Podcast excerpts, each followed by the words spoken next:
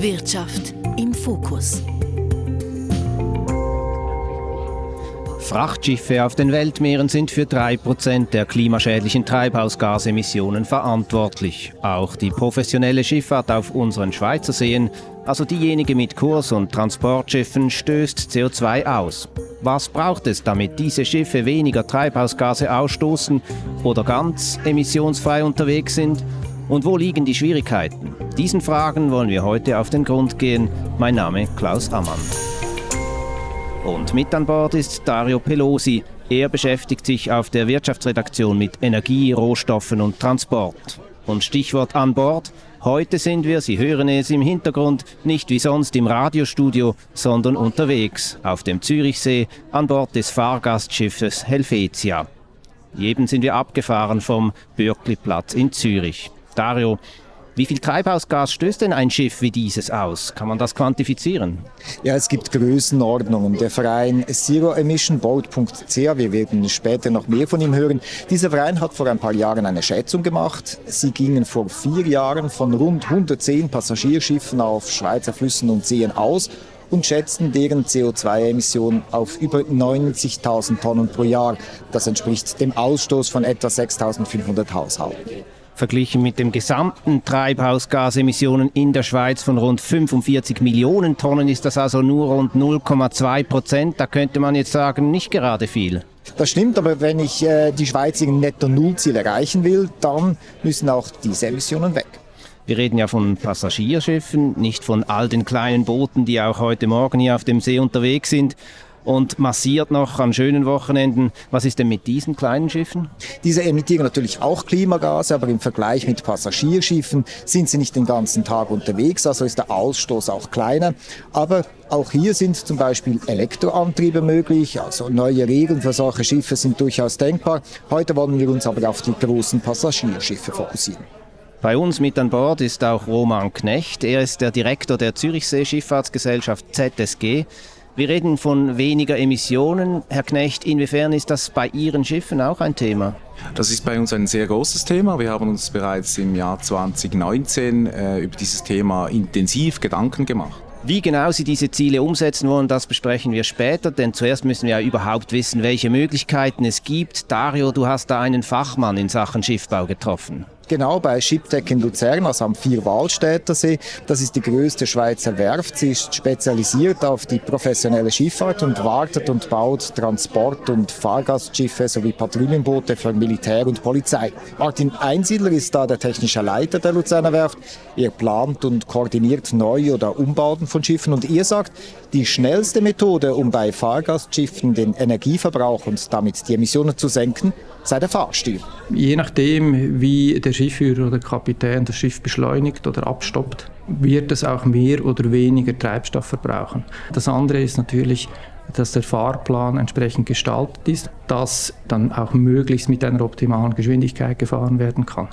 Und alleine das, und das zeigen Studien, kann zu einer Treibstoffeinsparnis von bis zu 25 Prozent führen. Der Grund, der Wasserwiderstand wirkt auf ein Schiff um ein Vielfaches stärker ein, also wenn es schnell unterwegs ist oder tief im Wasser liegt. Deshalb würden Sie den Schiffsführerinnen und Kapitänen in Echtzeit Daten liefern, also auch zum Treibstoffverbrauch des Schiffes. Und so könnten Sie dann direkt sehen, welches Manöver welchen Verbrauch nach sich zieht. Und die Wartung des Schiffsrumpfs, ist ebenfalls wichtig. Was einen großen Einfluss hat, ist zum Beispiel der Buchs des Schiffes. Also das kann schon alleine 5% ausmachen. Im Normalfall wird ein Schiff alle fünf bis zehn Jahre aus dem Wasser genommen und da merkt man schon einen Unterschied. Das heißt, dass auch Algen oder Muscheln am Rumpf den Treibstoffverbrauch bei Schiffen beeinflussen können. Also allein beim Fahren, bei der Fahrplangestaltung kann man Treibstoff sparen. Darüber sprechen wir dann noch mit Roman Knecht von der Zürichsee Schifffahrtsgesellschaft. Dario, was kann man denn technisch machen? Da unterscheidet Martin Einsiedler, ob er und sein Team ein Schiff umbauen oder dieses von Grund auf neu bauen. Bei Schiffen, die im Betrieb sind, kann man den üblichen Treibstoff, den Diesel zum Beispiel, ersetzen mit synthetischen Treibstoffen, also sogenannten E-Fuels oder Biodiesel. Das Problem ist aber momentan, dass diese Treibstoffe sehr schwierig zu erhalten sind. Also die Menge ist schlicht und einfach zu klein. Entsprechend ist der Preis auch sehr hoch. Das gilt übrigens auch für Biotreibstoffe ähnlich. Und ähm, daher ist es eher ein bisschen schwierig, momentan so einfach einen Wechsel zu machen. Was man nicht vergessen darf, wenn wir von solchen Treibstoffen sprechen, dann sprechen wir für einen CO2-neutralen oder nahe CO2-neutralen Betrieb, aber nicht von einem emissionsfreien Betrieb. Und derzeit würden Sie vor allem auf hybride Antriebe setzen? Also wenn wir von Hybrid sprechen, hier in der Binnenschifffahrt, ist es eigentlich immer eine Kombination zwischen elektrisch und einem anderen Treibstoff. Äh, momentan meistens Diesel. Und das ist so, dass äh, ein Dieselgenerator eigentlich den elektrischen Strom auf dem Schiff produziert. Der wird dann in Batterien zwischengespeichert und wird dann für das rein elektrische Fahren genommen. Ähnlich wie man das kennt von einem hybriden Fahrzeug auf der Straße, sei es jetzt ein Plug-in-Hybrid oder ein konventioneller Hybrid. Da gibt es ziemlich viele verschiedene Möglichkeiten. Gilt das auch für neue Schiffe? Ja, aber da spielen noch viel mehr Faktoren eine Rolle, zum Beispiel die Form des Unterwasserschiffs. Das ist alles das, was man nicht sieht. Wenn man die so klein wie möglich macht, also wie eine Kugel oder eine Halbschale, dann kann man diese Fläche reduzieren und man hat eins zu eins weniger Widerstand. Und das Zweite ist, dass man eine saubere Gewichtsrechnung macht. Das heißt, das Gewicht des Schiffes perfekt austarieren, zum Beispiel beim Einbauen der Motoren oder der Generatoren. Das tönt zwar logisch und einfach, aber es ist ziemlich kompliziert, sagt Martin Einsiedler. Das ist nicht ganz einfach. Ähm, für das muss man auch verschiedene Szenarien dann durchrechnen. Für das haben wir Simulations- Werkzeuge, wo man das machen kann. Ähm, vor allem, wenn man zum Beispiel die Passagierverteilung anschaut. Aber im Grundsatz ist es eigentlich so, dass man einerseits das Gewicht längs so verteilen muss, dass man nicht irgendwie in einem Leckfall eine solche Verteilung hinkriegt, dass das Schiff dann irgendwie über Bug, Heck oder sonst wie sinkt. Das ist das eine. Und das andere ist, dass man das Gewicht eher tiefer ansetzt als höher, was eigentlich mal eine Grundstabilität gibt. Und in Sachen Gewicht äh, können natürlich auch Leichtbaumaterialien verwendet werden. Und bei der Wahl des Antriebs kommt es darauf an, wo die Schiffe dann eingesetzt werden sollen. Rein elektrische Antriebe funktionieren auf Kurzstrecken, sind aber für Kursschiffe, die den ganzen Tag auf dem See unterwegs sind, nicht unbedingt die beste Lösung. Außer man verwendet zusätzlich eine Art Speicher, zum Beispiel in Form von Wasserstoff, der dann diese Energie später liefern kann. Was heißt das in Bezug auf die Kosten, wenn ein Passagierschiff klimaneutral sein soll? Das ist äh, quasi das Problem, denn solche Schiffe die sind deutlich teurer als konventionelle Schiffe, sagt Martin Einsiedler. Also da sprechen wir äh, dann locker von 30 bis 50 Prozent Mehrkosten.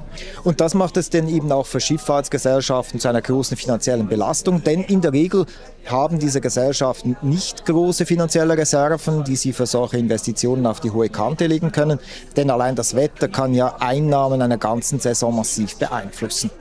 Wenn solche Schifffahrtsgesellschaften nun bei ShipTech anklopfen, was heißt das nun? Was wird dann gebaut? Das ist tatsächlich eine heikle Frage, denn grundsätzlich würden eigentlich keine konventionell betriebenen Schiffe mehr bestellt, sagt Martin Einsiedler von ShipTech. Doch der Preis, der ist ein Problem. Wenn wir so eine Studie machen für einen Kunden von uns, dann betrachten wir meistens diverse Varianten. Also wir betrachten eine klassische Variante, dann ein Extrem und zwei, drei dazwischen. Und dann muss man mit dem Kunden diskutieren, in welche Richtung es gehen soll. Der Kunde wiederum diskutiert dann schlussendlich mit seinen Geldgebern, welche meistens die öffentliche Hand sind, ähm, wo dann der Anspruch auch da ist, dass irgendwas in die Richtung geht. Aber natürlich ist es dann dort auch wieder eine Preisfrage. Meistens findet man sich dann irgendwo in einem Kompromiss wieder. Und wenn du dir jetzt vorstellst, dass so ein Schiff Jahrzehnte auf dem Wasser ist, der Motor vor der Hülle auch ersetzt werden muss, dann versuchen die Fachleute von der Werft ein Schiff also so zu bauen, dass es auch relativ einfach umgebaut werden kann. Aber das hat auch etwas von einer Lotterie, denn niemand weiß heute genau, wie die Schiffe dann in 30 Jahren betrieben werden. Fassen wir zusammen, Schiffe können klimaneutral unterwegs sein. Es gibt eine Reihe neuer Technologien, die das erlauben, aber klimaneutrale Schiffe sind teuer. Bei uns auf dem Motorschiff Helvetia begleitet uns ja auch Roman Knecht, der Direktor der Zürichsee Schifffahrtsgesellschaft. Herr Knecht, wie erkenne ich nun als Fahrgast, wie effizient oder sparsam dieses Schiff unterwegs ist? Als Fahrgast erkennen Sie das äh, primär am Ton, an den Geräuschen und am Geschmack, zum Beispiel an der Bugwelle. Wenn die Bugwelle klein ist, dann fahren wir eher langsam und brauchen weniger Energie. Wenn sie größer ist, entsprechend äh, mehr. Aber natürlich auch äh, Motorengeräusche oder Vibrationen auf dem Schiff verraten eine eher offensive Fahrweise und letztlich natürlich auch der Geruch. Wenn man äh, viel Diesel riecht, dann sind die Abgase groß und dann brauchen wir entsprechend äh, viel Energie. Sie sagen, Sie sind das bereit zum Umsetzen. Was macht die Zürichsee Gesellschaft genau, um Emissionen zu reduzieren? Also wir haben bereits im äh, Jahr 2019 die Fahrplangeschwindigkeit grundsätzlich reduziert, dass wir eben im tieferen Drehzahlbereich unterwegs sein können und äh, weniger Sprit verbrauchen. Zum einen und zum anderen sind wir natürlich auch bei bestehenden Gefäßen, aktuell gerade beim Dampfschiff, daran, den Verbrauch auch mit technischen Mitteln zu reduzieren. Äh, wir hatten da noch eine alte Dampfturbine eingebaut, die haben wir jetzt zurückgebaut und mit einem konventionellen Dieselaggregat für die Stromproduktion äh, ersetzt. Und da brauchen wir eine hohe Prozentzahl weniger Diesel mit diesem über 100-jährigen Dampfschiff.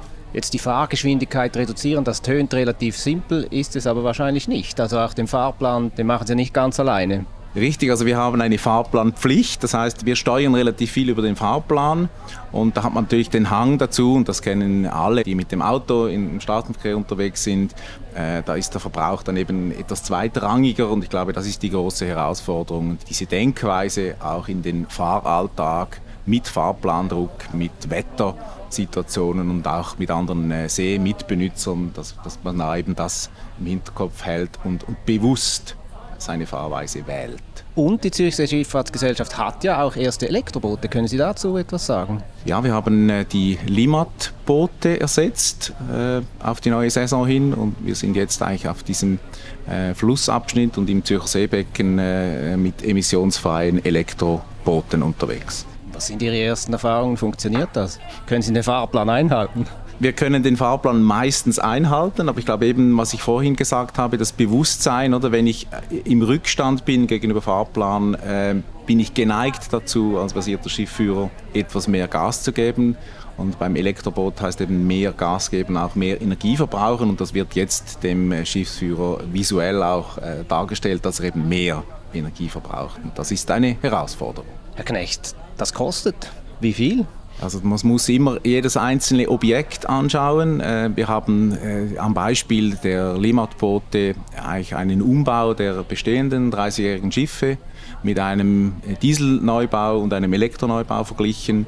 Und da in diesem Fall war es jetzt so, dass wir eigentlich den Neubau mit Elektroantrieb zwar einen höheren Invest haben, aber über die Lebenszeit von, von 30 Jahren dann eben einen besseren Case haben. Dies auch, weil wir dank dem kleineren Motorraum mit dem Elektromotor eben auch mehr Passagiere befördern können und dadurch eben auch über die Billeteinnahmen dann einen, einen Beitrag leisten können. Klimaneutral fahren muss gar nicht teurer sein. Nicht zwingend, nein. Ähm, was wir jetzt auch aus, aus äh, neuen Projekten schon sehen, ist, dass eben die Investition primär, die ist äh, höher, zum Teil massiv höher aber durch die äh, tieferen Unterhaltskosten und eben auch äh, andere Betriebskosten rechnet sich das unter Umständen eben äh, relativ schnell. Auch bei solchen Schiffen wie jetzt diesem MS Helvetia?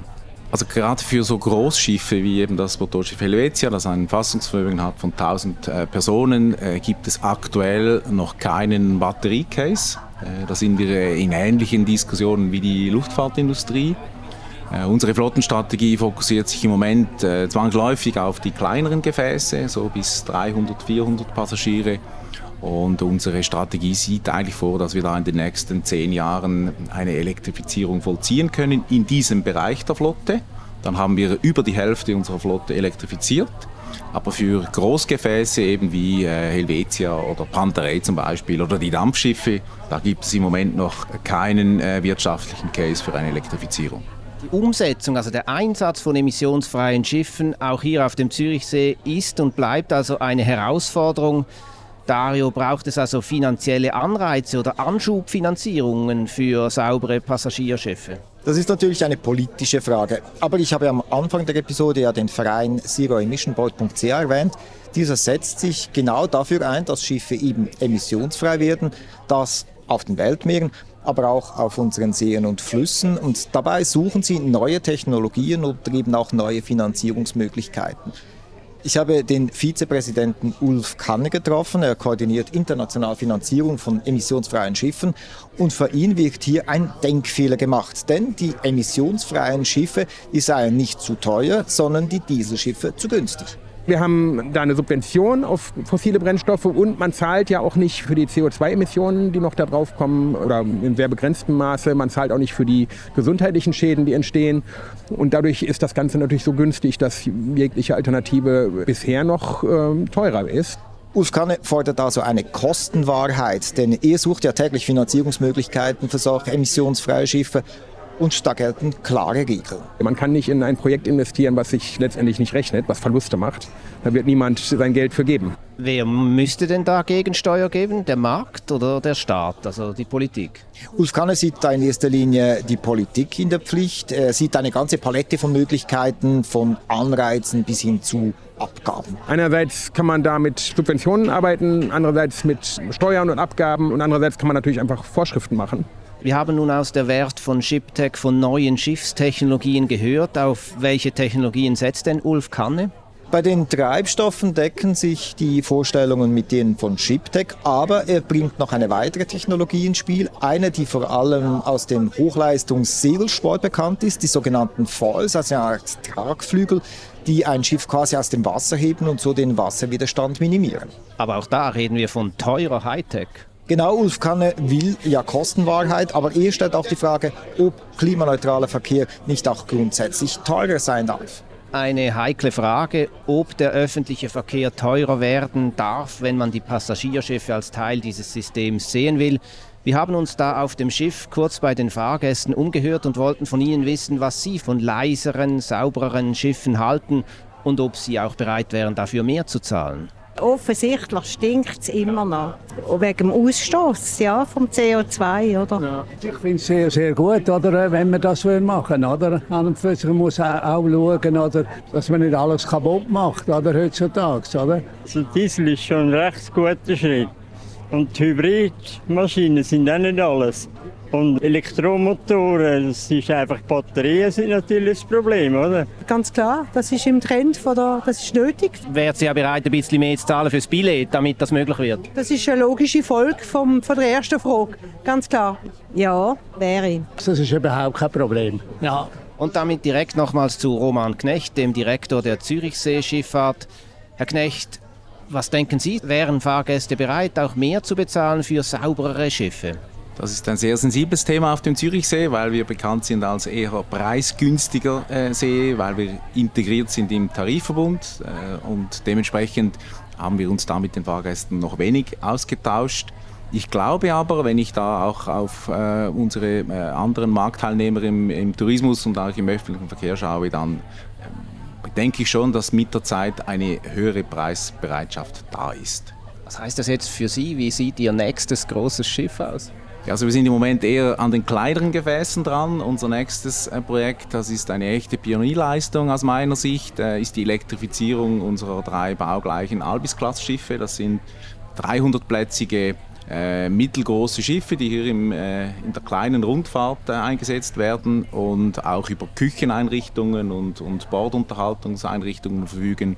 Und das ist äh, ein äh, Case, den es so in diesem Land noch nicht gibt. Und wann kann man eine erste vollelektrische Rundfahrt machen auf dem Zürichsee mit so einem Schiff?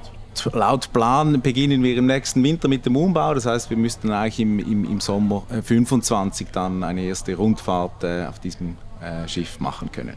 Was braucht es, damit Passagierschiffe auf unseren Seen und Flüssen emissionsfrei unterwegs sein können? Danke Roman Knecht für das Gastrecht auf dem Motorschiff Helvetia. Danke Dario Pelosi für den Einblick in die Hightech-Welt von künftigen Passagierschiffen. Sehr gerne. Das war Trend, mein Name ist Klaus Ammann. Sie können diese und alle weiteren Folgen von Trend jederzeit nachhören. Die Adresse srf.ch-audio. Danke fürs Zuhören und bis zum nächsten Mal. Trend Wirtschaft im Fokus.